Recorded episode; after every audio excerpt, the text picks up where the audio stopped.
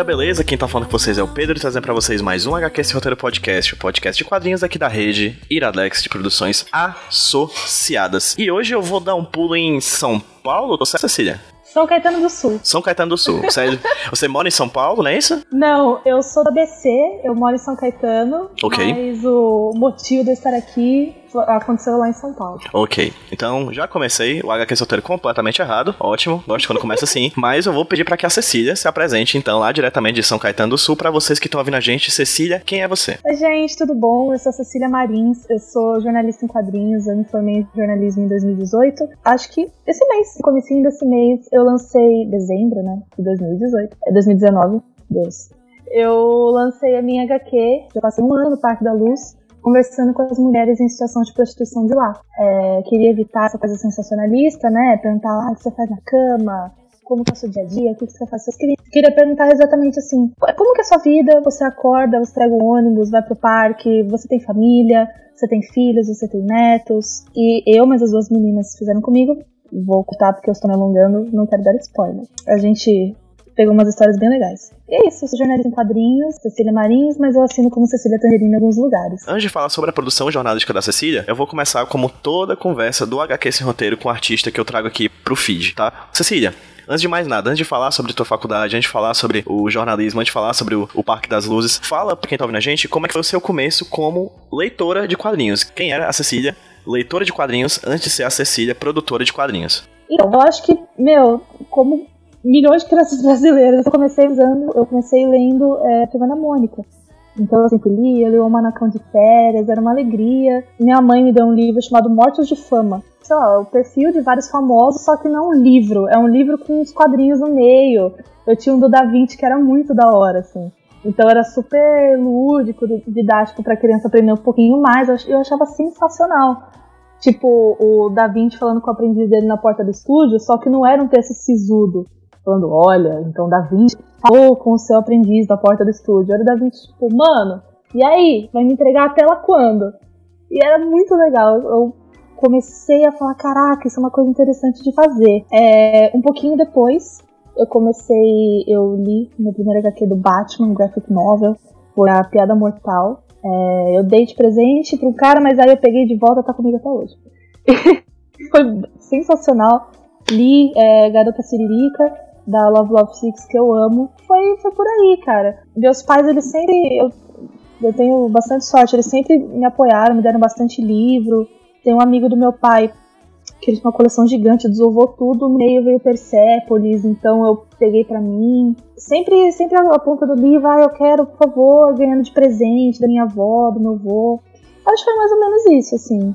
É, até para quando eu cresci, comecei a trabalhar e aí eu gastei uma, uma parte que eu não devia do meu salário com o gibi. Então. Perfeito, Cecília. E como é que foi a tua ida para o jornalismo? De certa forma, já tinha uma de quadrinhos envolvido nessa tua decisão de ir para o jornalismo? Porque, salvo engano, você acabou de me dizer que você se formou em 2018, ou seja, bem recentemente, né? É, então você já tem, de certa forma, uma idade que já ali podia estar convivendo com os quadrinhos jornalísticos de grande visibilidade, como Joey Sacco ou Satrap, tipo, antes de ir para a faculdade. É, mas não, ou, ou, não, você achou esses quadrinhos só depois que entrou na faculdade. O quanto de jornalismo e quadrinhos tem a ver com a sua escolha, de a sua decisão em ir para a universidade? Cara, surpreendentemente nenhuma, assim. Eu sempre, eu no ensino médio, assim, eu fazia quadrinho para estudar história, eu já tinha algumas ideias de quadrinho, mas como não era uma coisa muito próxima da minha realidade, tipo, ver alguém que faz quadrinhos, é, eu sempre tive muita impressão de que era, era DC, era Marvel, e se eu não desenho daquele jeito, não tem como eu fazer. É, e, meu, puta, quem faz quadrinho no Brasil, pelo amor de Deus? Eu sempre gostei muito de, de escrever, sempre gostei muito de falar em rádio, é, TV. Eu entrei em jornalismo, na verdade, por causa disso. Eu queria ter várias experiências na mídia. Meu sonho era trabalhar na Rolling Stone. Alô? Trabalhar na Rolling Stone. É... E eu falei, cara, quer saber? Eu sempre desenhei, mas isso vai ser um hobby, porque eu não vejo futuro nisso. Eu vou fazer jornalismo, que é uma coisa que eu gosto, sou uma pessoa comunicativa, vamos. E aí, cara, eu já tinha lido a, a Satrap, eu, eu li Persepolis, e recentemente eu li aquele, qual é o nome? Frango com Ai, eu esqueci o nome!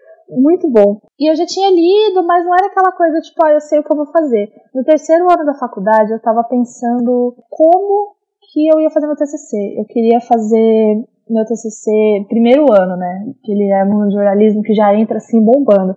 Ah, eu vou fazer sobre subculturas na internet. Segundo ano eu queria fazer sobre fake news no WhatsApp. Me falaram que não ia dar em nada. O, o desespero. E aí, no terceiro ano, uma menina se formou um ano antes de mim. É, eu fui na banca de TCC dela, que é costume na faculdade a galera ver, não sei se tem outros. É, e foi Lodângela.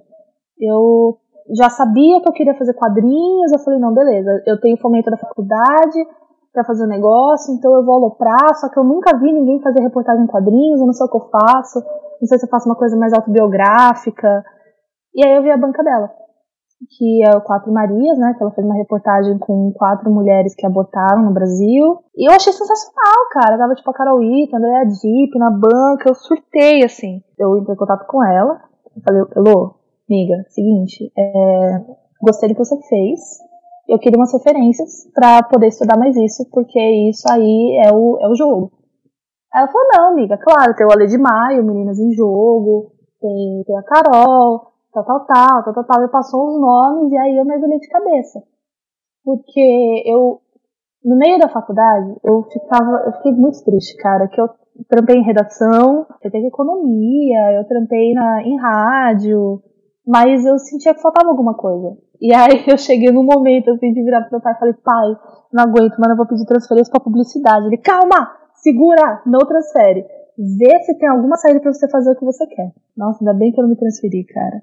E aí eu falei, não, beleza, eu vou procurar algum jeito de unir o desenho, porque era sempre assim, vamos fazer um documentário? Vamos. Ai, mas a gente precisa fazer a thumbnail do vídeo no YouTube, eu vou fazer um negócio muito pá. Vamos fazer um trabalho? Claro, mas eu não vou entregar na serial 12, né? Vamos fazer uma capa, um negócio assim, tipo, procurando mínimas migalhas para poder aliar uma coisa que eu gosto de fazer a isso. Então foi aí do, do terceiro ano que eu vi a banca Delô, eu falei, beleza, é isso. Eu vi o Ale de Maio, vi a Carol começar a seguir a galera, seguir a galera. Eu falei, tá bom, é isso. No finalzinho do terceiro ano, a gente tem que entregar uma proposta né, de, de TCC para a faculdade. Então eu falei, cara, eu sei o que eu quero fazer, eu preciso convencer meus professores de que isso é jornalismo de verdade. Ajudou pra caramba que já, alguém já tinha feito, que eu encontrei uma certa resistência por parte de alguns professores. E a partir daí foi, foi só alegria, cara, porque eu, é o que eu falei, eu tinha falado com meu professor, eu não sabia que eu queria tanto, que eu poderia querer, não sei se é certo, poderia querer tanto fazer uma coisa até eu descobrir o jornalismo em quadrinhos. Porque para mim era tudo, ah, era legal, assim, eu escrevo, eu edito vídeo, eu trabalho em rádio, mas quando eu vi HQ, mano, eu surtei. Eu falei, pô, é isso, é isso, é isso, e é isso a partir de agora. Perfeito, Cecília. Você falou aí que encontrou resistência na faculdade. Tu pode falar um pouco mais sobre isso, por favor? A minha orientadora, a Helena, Helena foi sensacional. Ela já tinha, ela tinha tido contato com a Bianca, que foi orientadora da, da Elo. Só que teve, foi um professor que eu tava conversando com ele, que era, ele era sensacional, um cara super referência no mercado, trazia um monte de profissional de é, jornalismo de dados, uma galera muito foda, assim, da, da Folha, do Estadão, tal, tal, tal.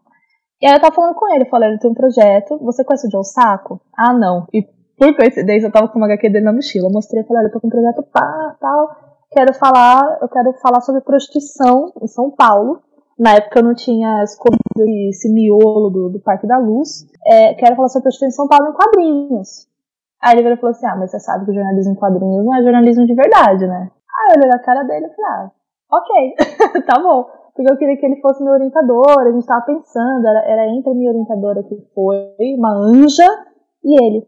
Ah, cara, então, beleza, tô, tô partindo, vou fazer o meu. Eu ainda não quero chegar no tema do Parque da Luz, porque eu acho que ele vai render um, uma conversa bastante longa e interessante sobre a tua pesquisa, sobre como é que foi o procedimento, tua metodologia, enfim, o trabalho com as outras, com as outras pessoas que participaram também do projeto, né, com as minhas que escreveram. Mas antes ainda, eu queria falar contigo sobre o teu desenho, porque eu te perguntei sobre ser leitora de quadrinhos, e você falou que você lia quando na infância Turma da Mônica, depois começou a ler Batman, mas não cheguei nem a conversar com você sobre o desenho. Assim. É, quando é que o desenho entrou na tua vida? Já foi durante a faculdade? Foi antes? Quando é que tu começou a pensar em ser uma desenhista? Antes mesmo de ser uma quadrinista? Nossa, cara, acho que desde que eu era criancinha. Eu sempre, sempre, sempre, sempre, sempre, sempre desenhei, sempre desenhei, sempre.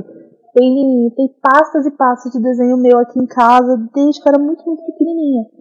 Então, tipo, eu, eu lembro de fazer assim, é, vendinha da Cecília, pra escrever no, no, no sulfite, assim, ó, desenho tal, desenho é tanto, tipo 50 centavos, desenho tanto, dois desenhos é tanto, um retratinho é tanto para fazer quando eu era pequena. Eu desenhava meus pais, desenhava uns sonhos que eu tinha. Isso sempre me acompanhou, assim, desenhava capa de caderno minha dos meus amigos.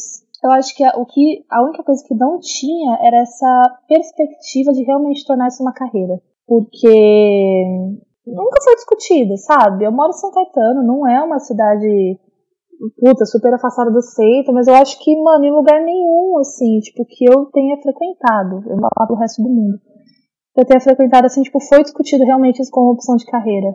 Sabe? Ah, ela desenha, ela é desenhista, ela é, sei lá, designer, ela é quadrinista, ela é. algumas coisas relacionadas à arte, sabe? Então, eu sempre gostei, sempre, sempre desenhei, mas faltava esse, esse quê, sabe? Saquei. E quando foi que veio esse quê? Ah, puta, rapaz, esse quê veio no terceiro ano.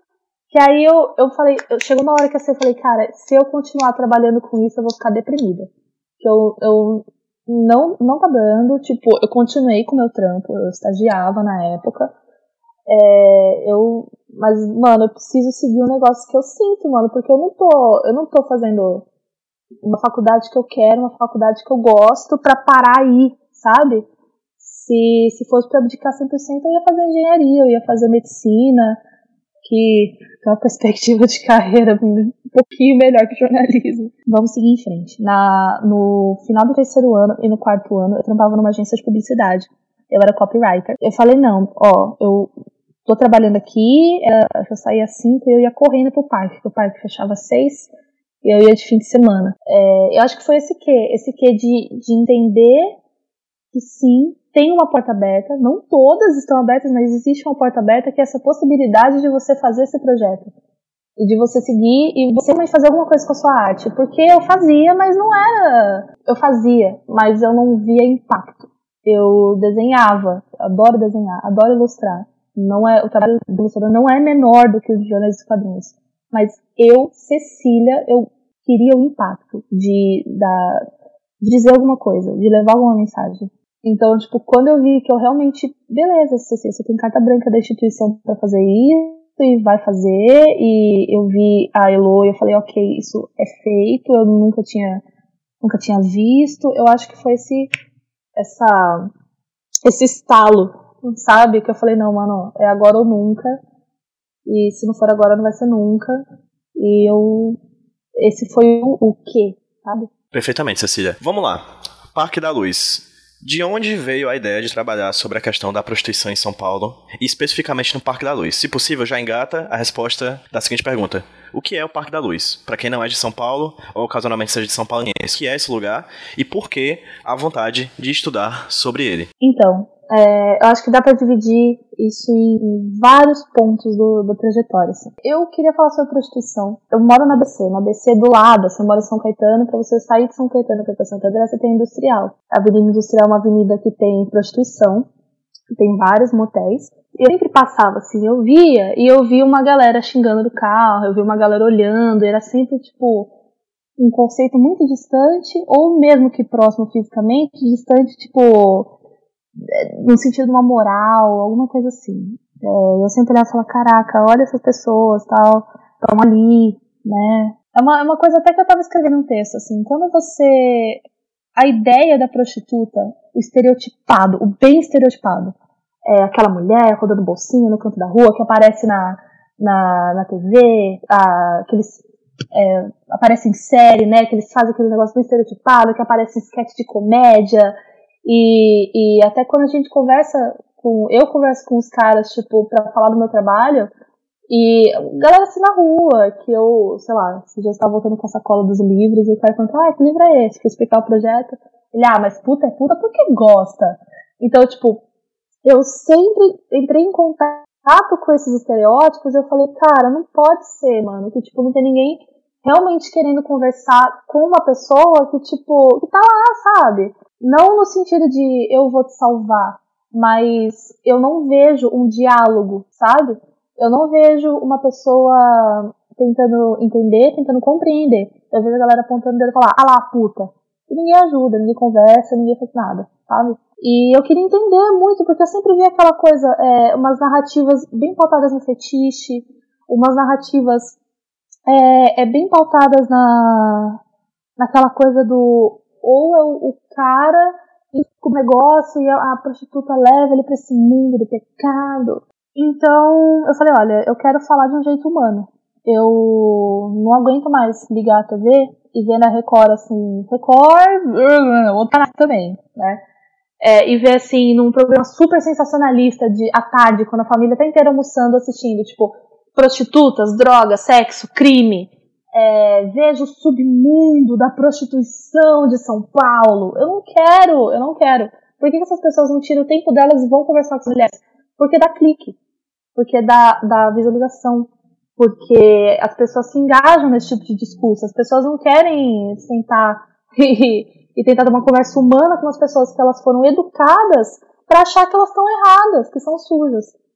Então eu falei, tá, eu vou fazer isso porque o jornalismo em quadrinhos ele entra aí. Porque se essas pessoas não andam até a rua, né, que na época eu nem, nem sabia que eu queria falar sobre o Parque da Luz, se essas pessoas não vão até a rua é, para conversar com essas mulheres, se elas não querem saber o que está acontecendo, então se elas abrirem a página da minha HQ, elas vão olhar e vão estar sentadas de frente com uma dessas mulheres. E vão ver que elas não vão estar falando obscenidade, vão ver que elas não vão estar é, negociando um programa, elas vão estar conversando na boa, cara. Porque foi assim, assim que elas conversam. Elas são pessoas, elas são mães, elas são avós, elas são filhas, é, cada motivo. Então é isso que eu quero fazer. É, juntei as duas meninas que fizeram comigo. Eu falei, ah, galera, eu quero fazer uma reportagem em quadrinhos, tal, tal, sobre esse assunto. Foi a, a, a Maria de Vicentes e a Tainá Flex. Elas, as duas engajaram bastante no projeto. Vamos lá, vamos lá, tamo junto. É, vira e mexe eu e a Tainá fazer entrevista com as mulheres. Só que a gente sentou e falou assim: ok, é, se a gente fizer um negócio só em, tipo, em São Paulo inteiro, vai ser muito vago. Porque como que a gente vai contemplar todos os perfis de mulheres pela cidade? Tipo, não, não tem como, sabe? Ou vai ficar um, um, negócio de vários volumes que a gente não vai conseguir fazer em um ano que a gente tem para fazer, é, ou a gente afunila isso. É, porque no começo a gente queria falar com uma prostituta de luxo, que a Maria já tinha um contato. A gente queria falar com uma, com uma moça que ficava mais para perto do Bom Retiro, da Luz, tal, tal. É, e, e, só que a gente viu que ia ser contraproducente, assim. É, a gente ia abordar essa galera na rua, não vai rolar. É, a gente chama essa mulher, mas beleza, se a gente só entrevista prostituta de luxo, talvez ela destoie do resto. Tipo, como, como que a gente constrói uma narrativa coesa e consegue colocar a pessoa nessa história para entender um contexto? E aí, a gente tinha um professor, um professor que me incentivou pra caramba também, Paulino, ele dava História da Arte na minha faculdade. E ele estava falando sobre o Parque da Luz, que é o parque mais antigo de São Paulo, e lá tem prostituição.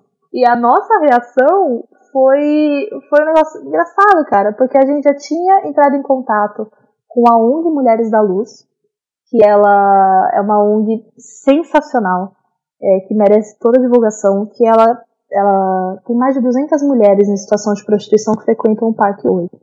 É, ela, elas pegam essas mulheres, dão saúde, dão educação, dão emprego, dão, mano, dão comida, dão roupa, tal, tal, tal, tal, tal, tal, e para ajudar essas mulheres a saírem dessa situação. É, é fundada pela Cleone, porque ela, ela frequentou parque por, por anos, mas hoje ela é uma super liderança local, super conectada, ela tem muito contato para ajudar essas mulheres, a Cleone é sensacional. É, tem o um pedaço no livro é sobre a história dela, sobre a luta dela. E a irmã Regina, que é da Pastoral da Mulher Marginalizada, ela é sensacional também. É, vale aqui mencionar a Gabriela, que é uma voluntária da ONG, que foi a, pessoa, a primeira pessoa com quem a gente entrou em contato, assim, que ela botou na mesa e falou assim: ó, a gente estava num bazar que elas fazem, bazar beneficente, que todo o dinheiro vai para ONG, né? Elas recebem doação de roupa e esse dinheiro vai para comprar bolacha, para comprar chá, para comprar é, preservativo, um preservativo é para comprar o que as mulheres precisam. Beleza. E aí a gente chegou lá, nós três, completamente fresquinhas, chegando assim: Oi, Gabi, tudo bom? Ai, a gente viu aqui a sua ONG e queríamos conversar com você. A Gabi, querida, não é assim. Ó, vocês, vocês já viram a Cleone, certo? Certo. A Cleone, ela é uma das fundadoras da ONG. Se você quiser conversar com ela, você vai ter que fazer o seguinte: a gente tem algumas regras. Você pode aparecer na ONG quando você quiser, tá tudo bem.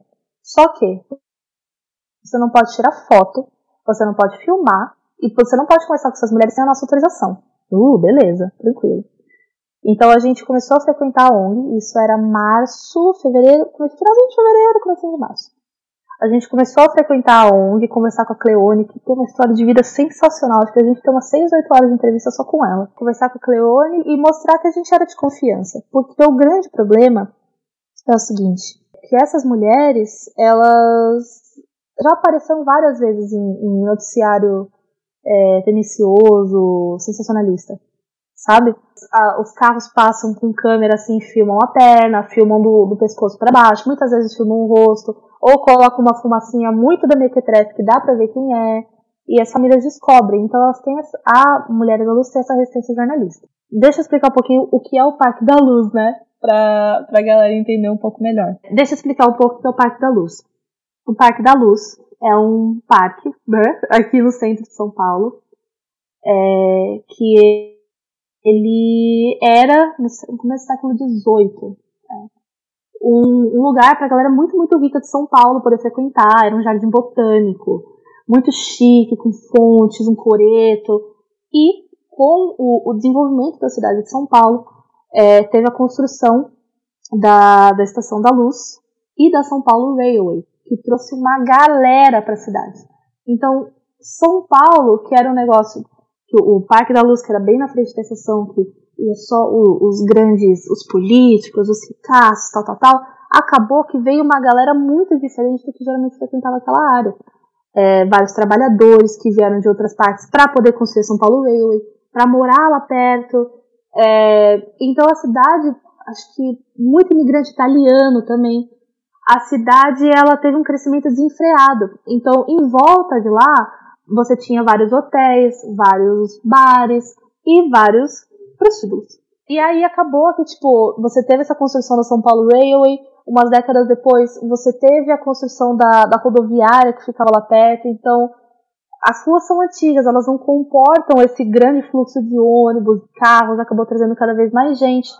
É, a gente pegou uma frase de um, de um, urbanista famoso que ele fala que em volta de uma rodoviária vira um chão de passagem. Então é muita, muita, muita gente.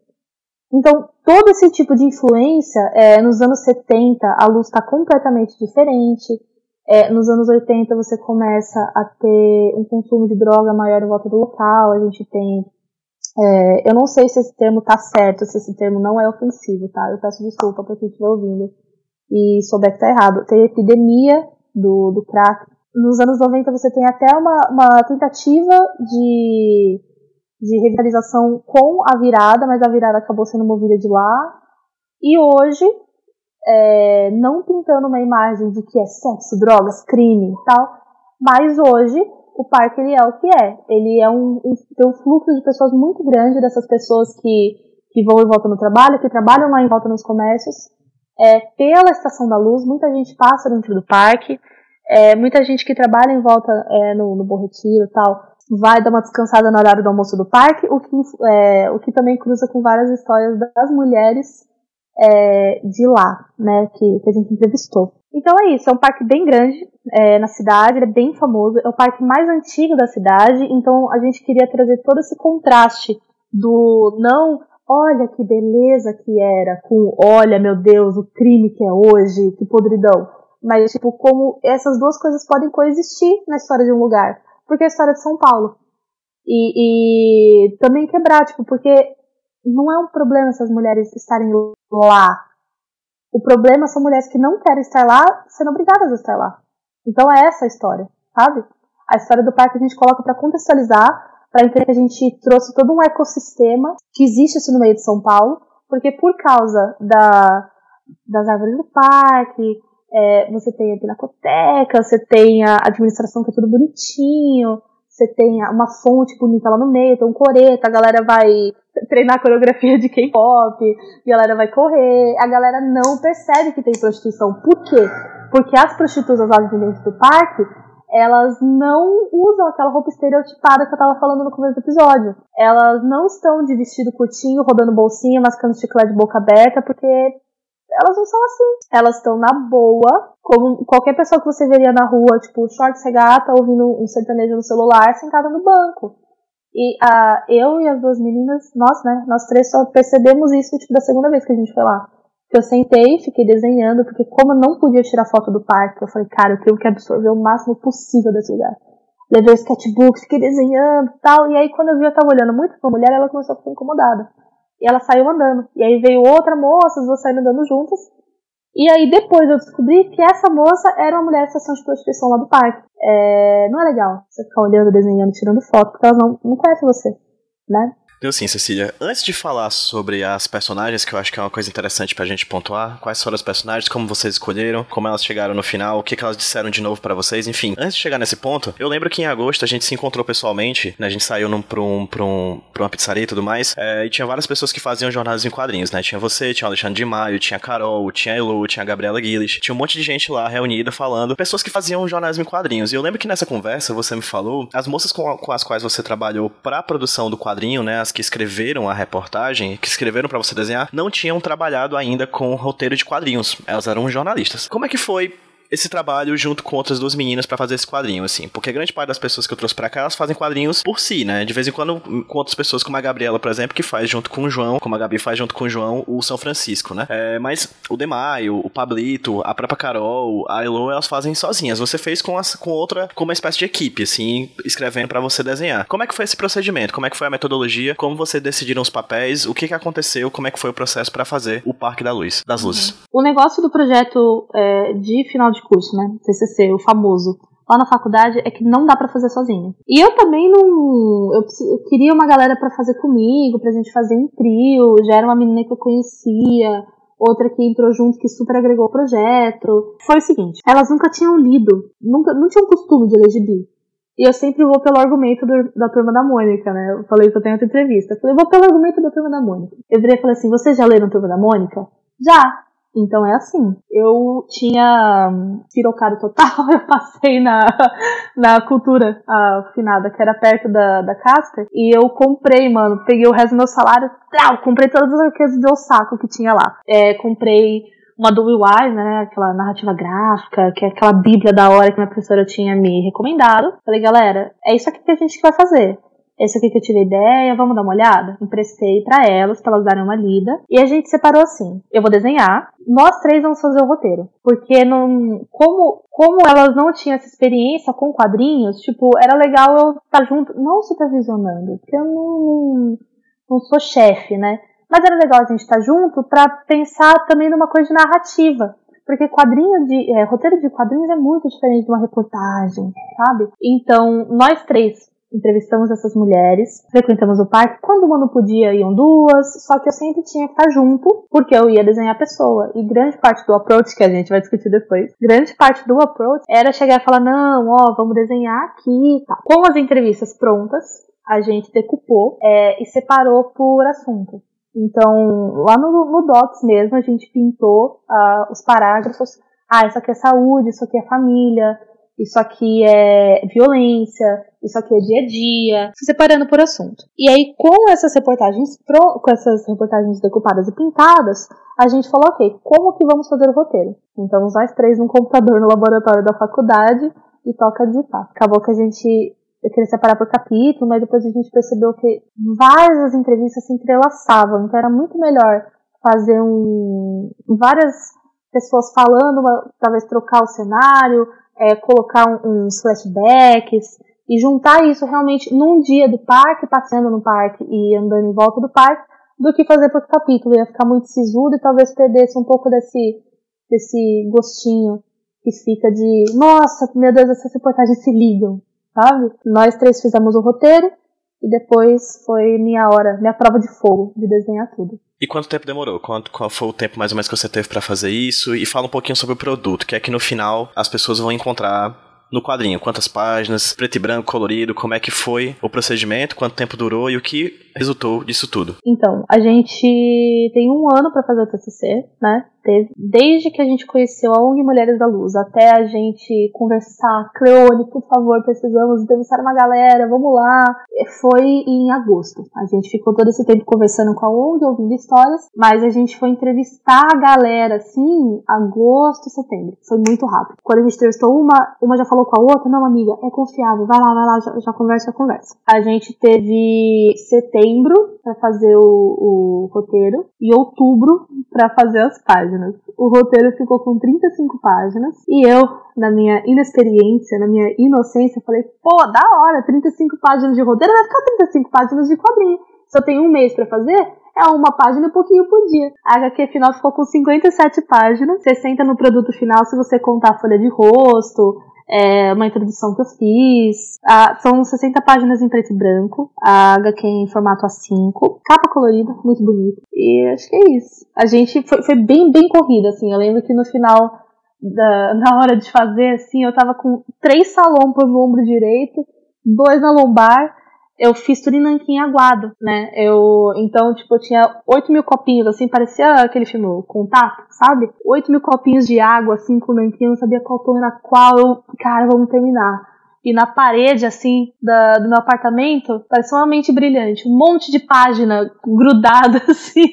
Então, tipo, eu, eu fazia, ah, o, a, o primeiro splash, né? Da Estação da Luz. Fiz cada janelinha bonitinha, tal, tal, papapá. E, e aí chegou num ponto que eu via que eu tinha que fazer vários personagens. Eu já tinha uma dica que eu peguei da Bianca Santana, que ela pediu e estrelou. Me dá o design dos personagens antes.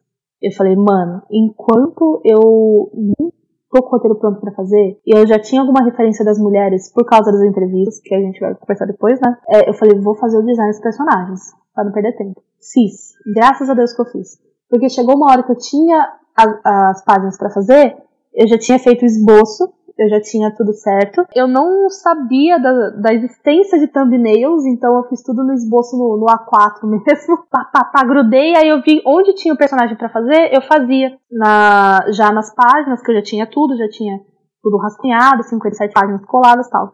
E eu fui finalizando assim, eu desenhava o fundo primeiro, depois os personagens, depois a gente, é, caso a gente aparecesse, para levar o olho do leitor. Porque como é uma volta no parque, deixa ele acompanhar em alguns quadrinhos a gente andando para levar ele do, do parque pro hotel do lado do parque e da, do banco pra dentro da ONG, tal, tal, tal, tal, tal. E aí eu fui fazendo isso. Foi primeiro o fundo, depois o personagem, depois a gente, e aí eu passava aquele nanquim bonito da hora, que eu fiquei bem orgulhosa. Mas foi um mês.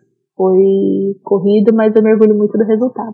Ah, e também tinha que. Aí, aí isso a gente tirou uma semana. É, aí à medida que eu terminava, que eu finalizava as páginas, uh, eu ia treinar.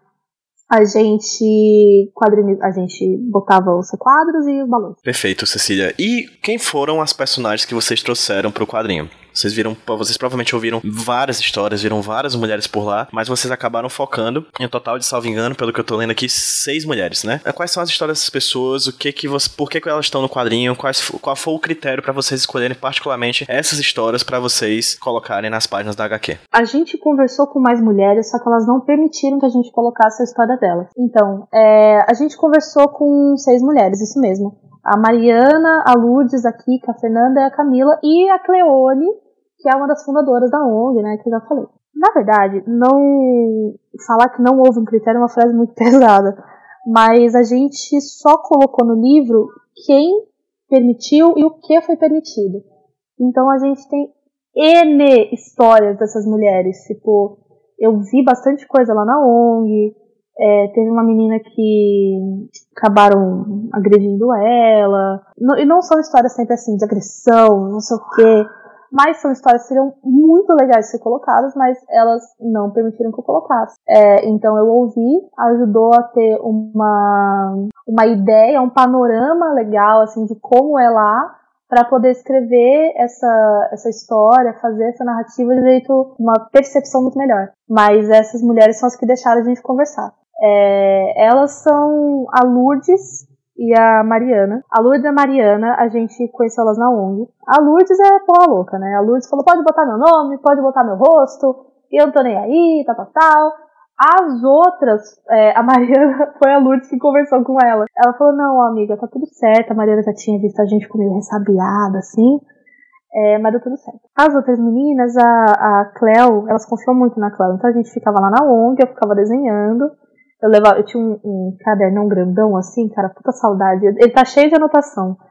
É, talvez uma próxima edição eu digitalize, coloque no anexo. Elas vinham desenhando, beleza, ficava assim, só que tem bastante voluntário lá na ONG e tem bastante jornalista que vai fazer reportagem.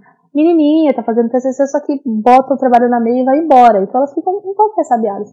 Principalmente quando alguém quer saber a história de vida delas. Então a gente foi bem na maciota.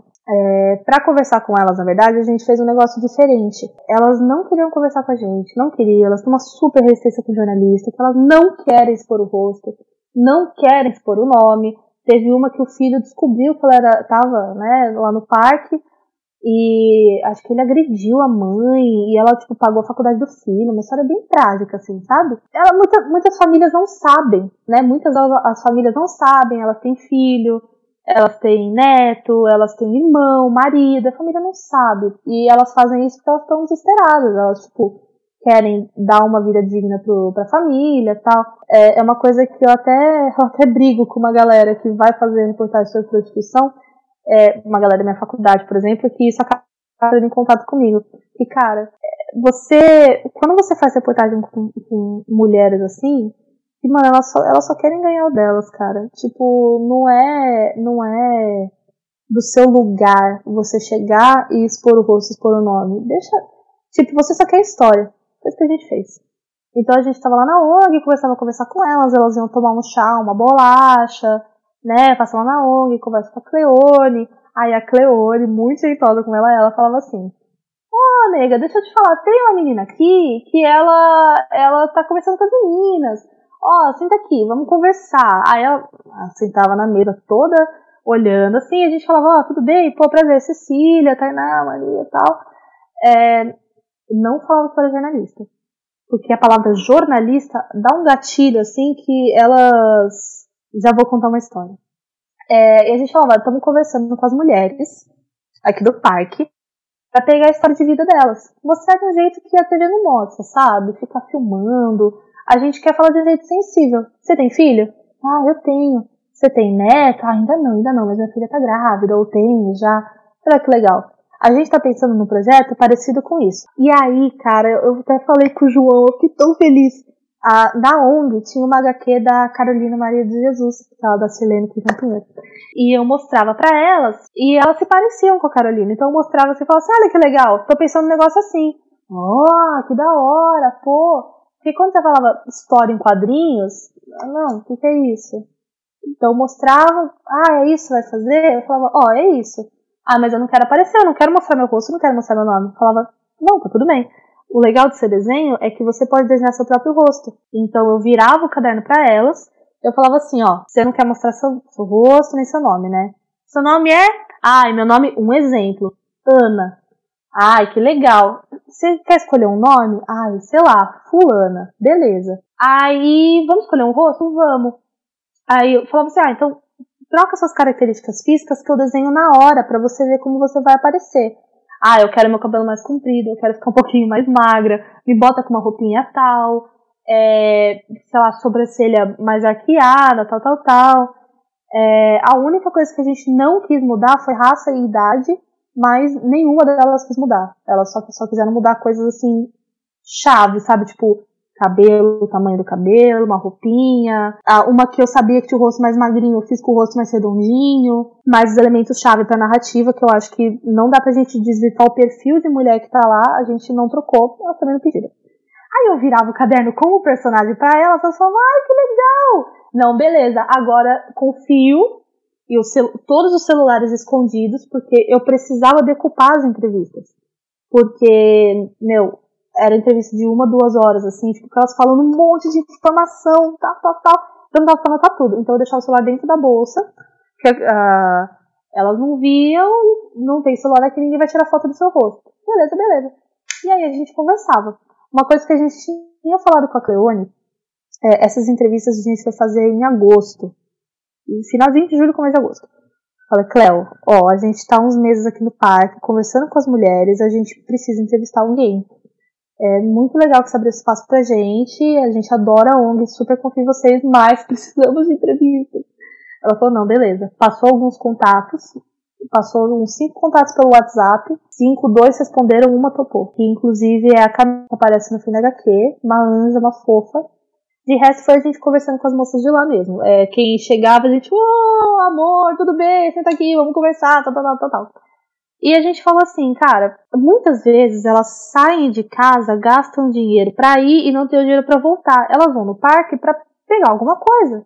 Então não, eu não posso ficar fazer ela ficar presa uma hora na ONG conversando com a gente sem ganhar nada. Então a gente pagava a hora dela. A gente estipulou um valor a gente, tipo, é, um valor que a gente sabia que não era tipo virtualmente menor, tá ligado? Um valor da hora para elas, para elas ficarem de boa, para ficarem tranquilas é, pra gente poder conversar na boa, sabe? É, depois das entrevistas a gente foi ver que, cara, os homens que, que foram com elas, assim, são desumanos. Eles tratam muito mal, muitas vezes não pagam, acho que isso não é surpresa para ninguém, ou pagam muito, muito pouco, muito menos do que elas pediram, que já, já não é é uma coisa, nossa, gigantesca, desumana, assim. Mas acho que isso vale a gente falar depois, quando a gente for falar da.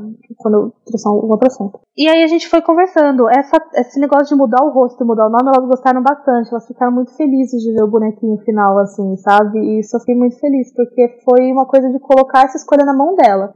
Se você não quiser falar com a gente, tá tudo bem. E se você quiser falar, a gente tá aqui para te ajudar a não ser vista, não ser exposta, sabe? pega aí o lápis tal, aí mando, ah, eu não sei desenhar, desenha aí, beleza, então vamos fazer. É, isso foi, foi bem legal. Fantástico, você deixou algumas pontas soltas aí na tua fala. Uma foi sobre ah, jornalismo, sobre jornal, sobre jornalista, e outra essa final aí que você tá falando sobre os clientes não pagarem. Amarra esses pontos, por favor. Amarro sim. Então, é, sobre jornalista. Como eu tava falando, jornalismo sensacionalista, é, eu acho que, mano, quem tá ouvindo, até você, PJ, tipo, já deve ter visto uma matéria assim, a prostituição no centro de qualquer cidade que vocês morem. É, aí passa, filma assim umas pernas à noite, tipo de carro, sabe? A câmera embaçada. A pessoa fumando e a câmera embaçada. A mulher de longe, ela lá assim, tipo, uhum. exato, ela fumando. Na esquina. Assim, meio de costas, que se fosse a minha mãe, eu saberia que é a minha mãe, mas como não é minha mãe, foda-se, vamos filmar e botar na TV, porque ninguém se importa. É, se, eu, eu dou um desafio para vocês jogarem. Joga o seu noticiário sensacionalista local com prostituição no Google. Vocês vão ver cada coisa que é de arrepiar os cabelos. Falta de ética jornalística. E essa galera é, já teve uma vez uma grande emissora, emissora Bola, né? Chama, é, entrar no parque com uma câmera e filmar a cara da galera. Tipo, filmar mesmo, assim, foda-se, ai, Parque da Luz, não sei o que, não sei o que lá, tal, tal, tal. É, não entraram no parque, tipo, alô galera, ah, filmando, passou no meio, assim, mas passaram muito, muito, muito perto. Eu acho que se passaram no portão tal. Eu procurei essa reportagem para ver. Realmente, filmaram as mulheres na, na estação. É, colocaram uma fumacinha no rosto de uma que deu entrevista, outra não. Mas assim, mesmo assim, quando você fala dessas mulheres, qualquer cuidado é pouco. Mas é isso, os jornalistas eles filmam e são jornalistas tanto com anos de carreira quanto começando hoje, porque a coisa da prostituição, o, esse submundo, esse fetiche, esse sexo que eles acham que existe, é interessante de desbravar. Então, não o suficiente para entender que não é do jeito que eles pensam, mas o suficiente para filmar e dar uma matéria e, e, fechar a cota do dia, sabe? É, fazer bonito na reunião de pauta. Tipo, ah, vou fazer, foi lá e fiz e agora vamos, vamos lá. É, vários jornalistas também entram na ONG para fazer reportagem e muitas vezes é um TCC, muitas vezes é, é uma reportagem normal, acho que trabalho de escola, e vão lá e expõe rosto, é, expõe nome, muitas vezes é o nome mesmo, o nome, história de vida, seu filho tal, ela tal, que mora em bairro tal. E por mais que, ah, mas isso é só um trabalho de faculdade, pô, mas isso é só um Instagram que tem tipo 10 seguidores. Mas, cara, são elas. Tipo, qualquer fagulha de informação que vazar, se chegar na pessoa certa, o, o português não fudeu. É isso, sabe? Péssimas práticas jornalísticas, com as quais, ela, infelizmente, elas já entraram em contato repetidas vezes e que isso acaba colocando a integridade física e mental delas em jogo. É, sobre o que, que eu tinha falado também no final? Alguma coisa sobre cliente que não pagava, eu acho. Cara, se eu te falar a violência dos clientes com essa mulher, cara, e não, não é só lá. É, acho que mesmo nos noticiários sensacionalistas, que a gente viu de gente. É, ah, tal, tal, tal, bate em cliente porque não pagou. Isso é porque saiu no jornal, isso é porque ela chegou a bater. Isso se eles não, não batem nessas mulheres. Perto da, do parque tem vários motéis.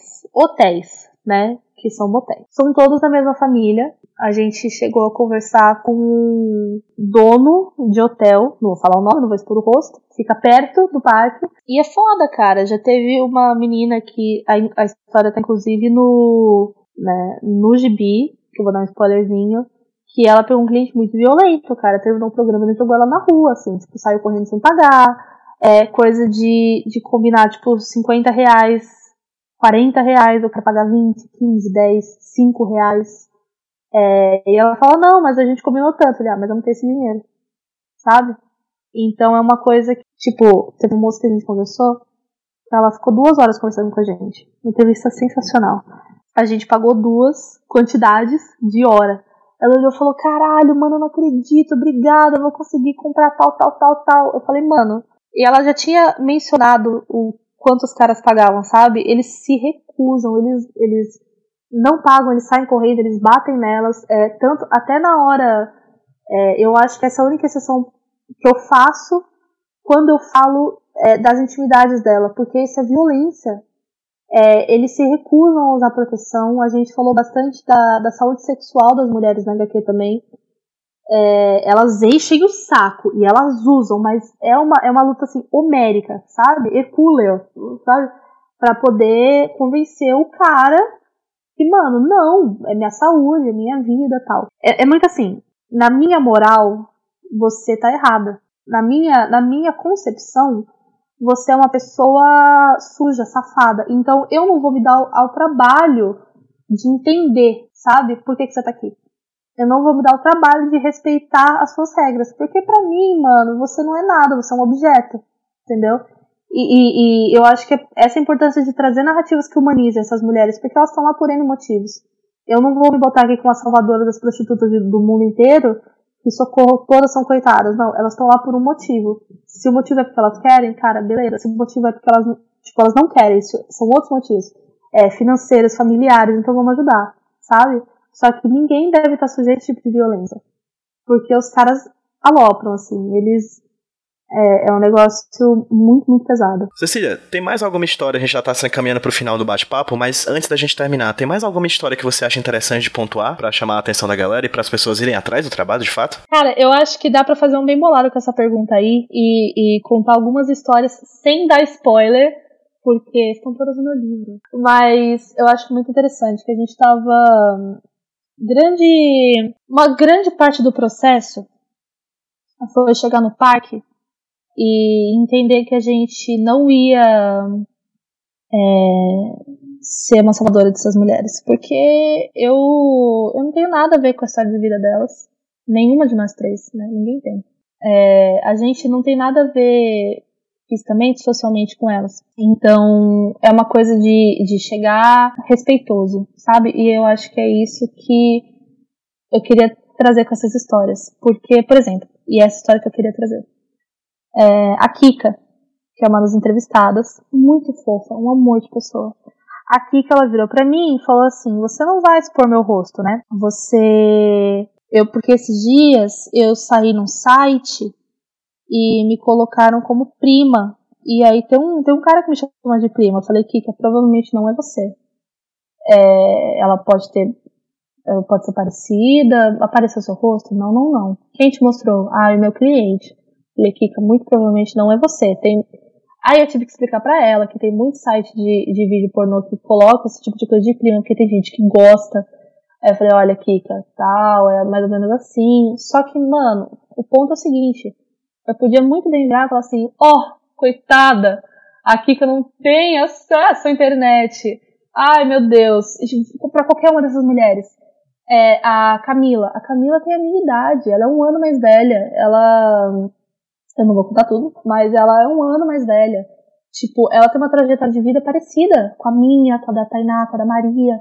Então, tipo, eu podia muito bem virar e falar assim: Meu Deus, ai meu Deus, como a vida delas é complicada. E eu aqui no meu pedestal, eu não posso, entendeu? Eu acho que o grande negócio que se tira disso é você aprender a chegar, é, a chegar de coração aberto, cara. Eu sou branca, eu sou de classe média, eu tive uma estrutura que elas não tiveram, e eu podia muito bem chegar e colocar isso na HQ. Chegar e falar, tipo, ah, porque eu aqui e elas lá, e deixar isso refletir no texto.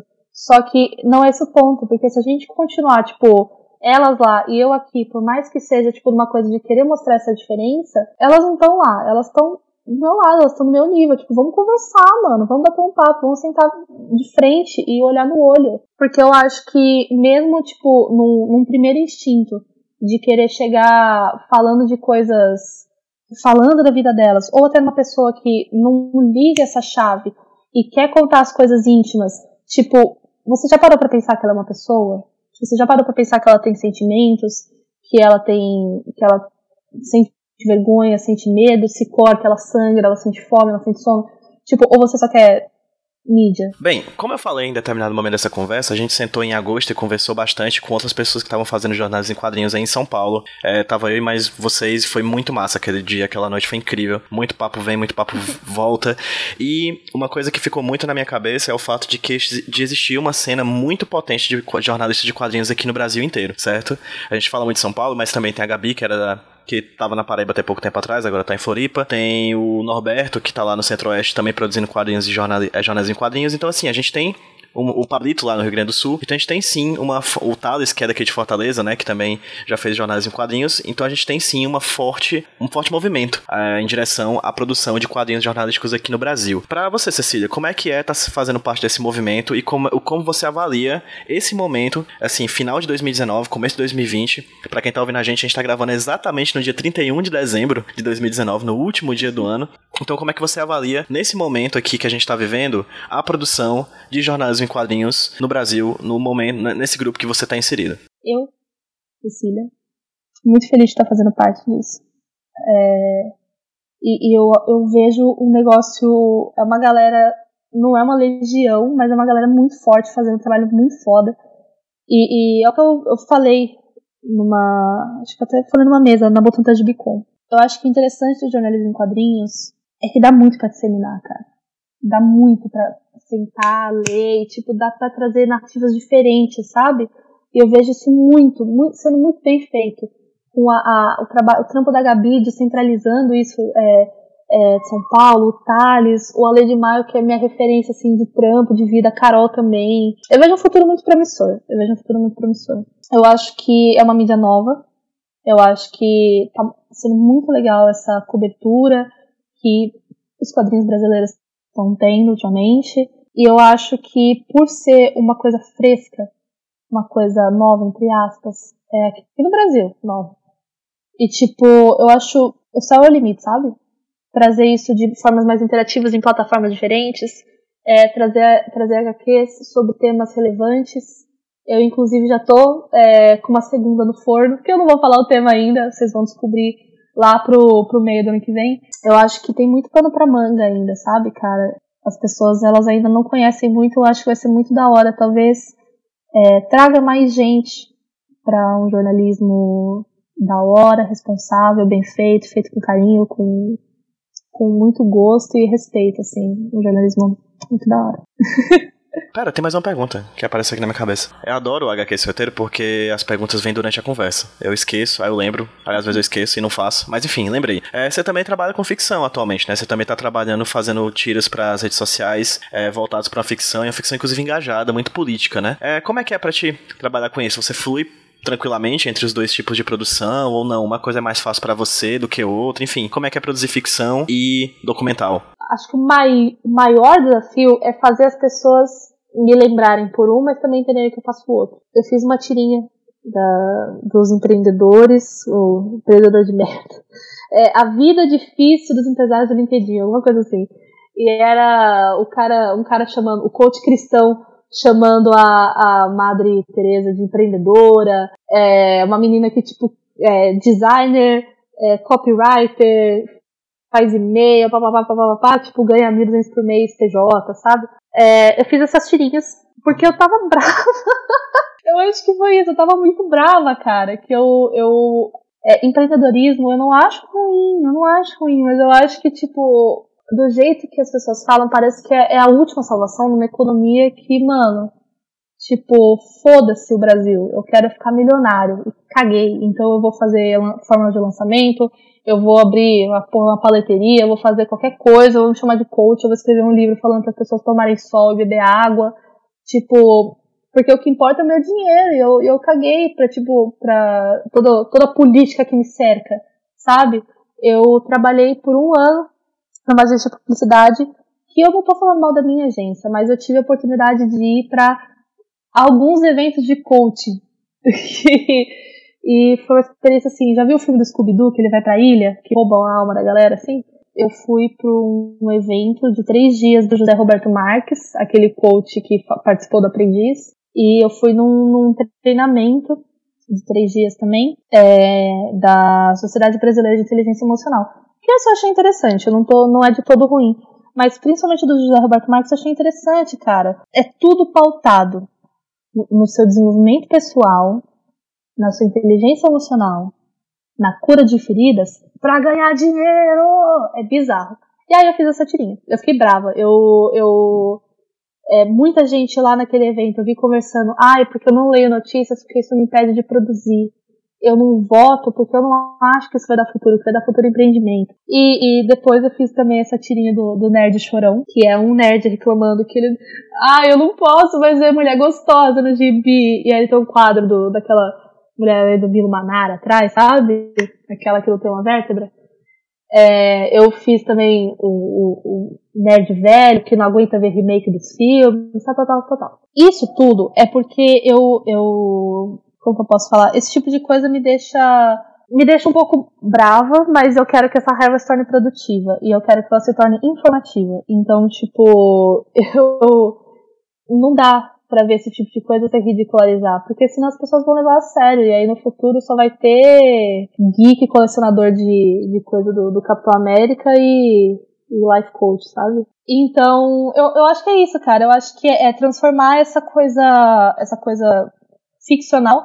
É, eu, eu tenho ideias de histórias de ficção real, assim, só que, cara, eu não consigo tirar um dedinho da realidade. Eu acho que é porque eu sou formada em jornalismo, e porque é o que eu falei no começo do, do episódio, cara. Eu, eu quero causar um impacto, sabe? Eu quero, eu quero trazer, trazer informação, tal qual diria choque de cultura. Aqui tem informação. E eu quero que as pessoas, se você se revoltou comigo, muito obrigada. Se você se revoltou com o meu trabalho, um beijo para você também. Muito obrigada pelo algoritmo. É, essa minha tirinha do Nerd Chorão já caiu em grupo de incel. Fizeram uma paródia, pegaram foto minha pessoal. É, eu tenho quase certeza que uma das meninas da paródia, que é uma, uma gorda de cabelo roxo assim raspado, é baseada numa foto minha que eu tinha publicado no Face, mas eu, sinceramente, cara, é, se essa resposta que meu trabalho tá tendo, pra essa galera, tem uma galera gigantesca, assim, que tá curtindo meu trampo, sabe?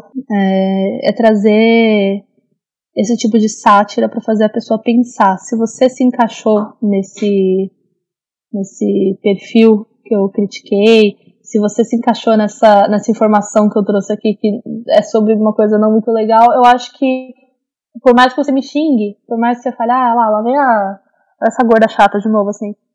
Cara, eu acho que você vai estar tá tomando banho, você vai ficar pensando na minha tirinha e talvez você repense uma coisa que você faz, sabe? O que eu acho que também é, é do meu quadrinho. Eu acho que esse é o viés em comum. Apesar eu gostar de fazer reportagem em quadrinho, eu preferi hoje, né? Sou de gêmeos. Eu preferi hoje um formato é, graphic novel. Acho que tipo, uma quantidade da hora de página, um negócio bem estruturado, papapá. Não em tirinha, o que eu acho sensacional também, mas para moar uma reportagem eu gosto de fazer maiorzinho assim. Eu acho que esse é o link, é o link em comum sempre muito pautada em informação e num olhar crítico. A pessoa que não gostou da minha tirinha, das minhas tirinhas, a pessoa que não gostou do meu trabalho, que, se, que sentiu um cutu, uma cutucada, a pessoa que não gostou da minha HQ, é, seja porque teve N experiências na vida, É, eu acho que esse tipo de gente vai botar a cabeça no travesseiro e vai pensar pelo menos uma vez no porquê de ter ficado incomodado. E vai saber que é porque, tipo, mano, é, isso pegou em algum lugar para mim. E vamos conversar, sabe? Eu tô aberta ao diálogo. Eu faço muita piada, mas eu adoro conversar de coisa séria também. Acho que é isso. E Cecília, quem curtiu o bate-papo e quiser adquirir um exemplar de Parque das Luzes, ou mais exemplares para dar pros amigos, sei lá, vai que, né, quer comprar logo todo o teu estoque, é, onde é que as pessoas conseguem encontrar o quadrinho na internet ou em algum evento que você vai participar nos próximos dias, enfim, onde as pessoas conseguem ter acesso ao quadrinho Parque das Luzes. Gente, disclaimer rápido aqui na edição do, do HQS Roteiro, eu perguntei pra Cecília onde ela venderia o quadrinho nas feiras, e como vocês sabem, as feiras não estão acontecendo por causa da pandemia do coronavírus. Então, em breve, as feiras devem voltar ao normal, espero, espero que voltem ao normal, mas de toda forma ela vai trazer informações aí de como você pode adquirir pela internet. Inclusive, fica aqui o apelo: muitos quadrinistas trabalham pensando em produzir quadrinhos para feiras e eventos ao redor do Brasil do, no decorrer do ano, né? Então, eles podem estar precisando da ajuda de vocês. Então, procure os artistas que vocês gostam, siga eles nas redes sociais e procure saber como adquirir e conseguir o trabalho deles, mesmo nessa época de isolamento social. Beleza? É isso. Voltando ao programa. Seguinte, se vocês quiserem um exemplar meu gibi, um, dois, três mil, vocês podem entrar no meu Instagram e me chamar na DM ou clicar no link na minha bio, tá?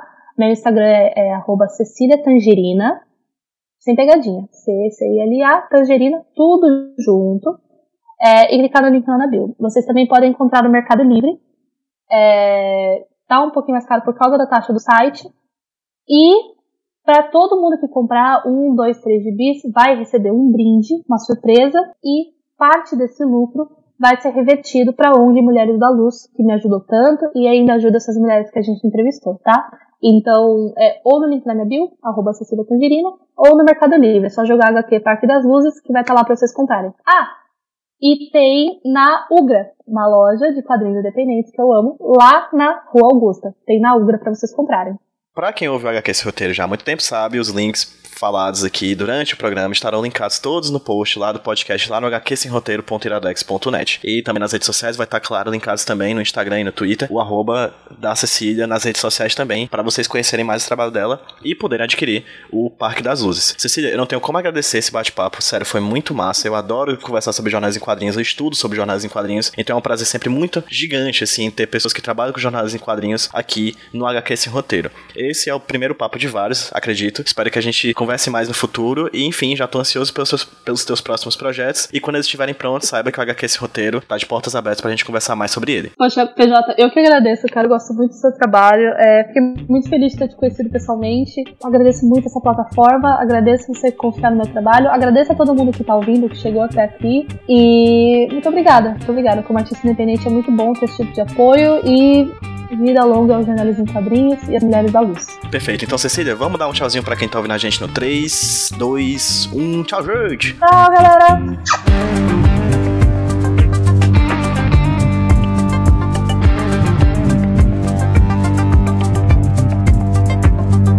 Eu não vou sucumbir.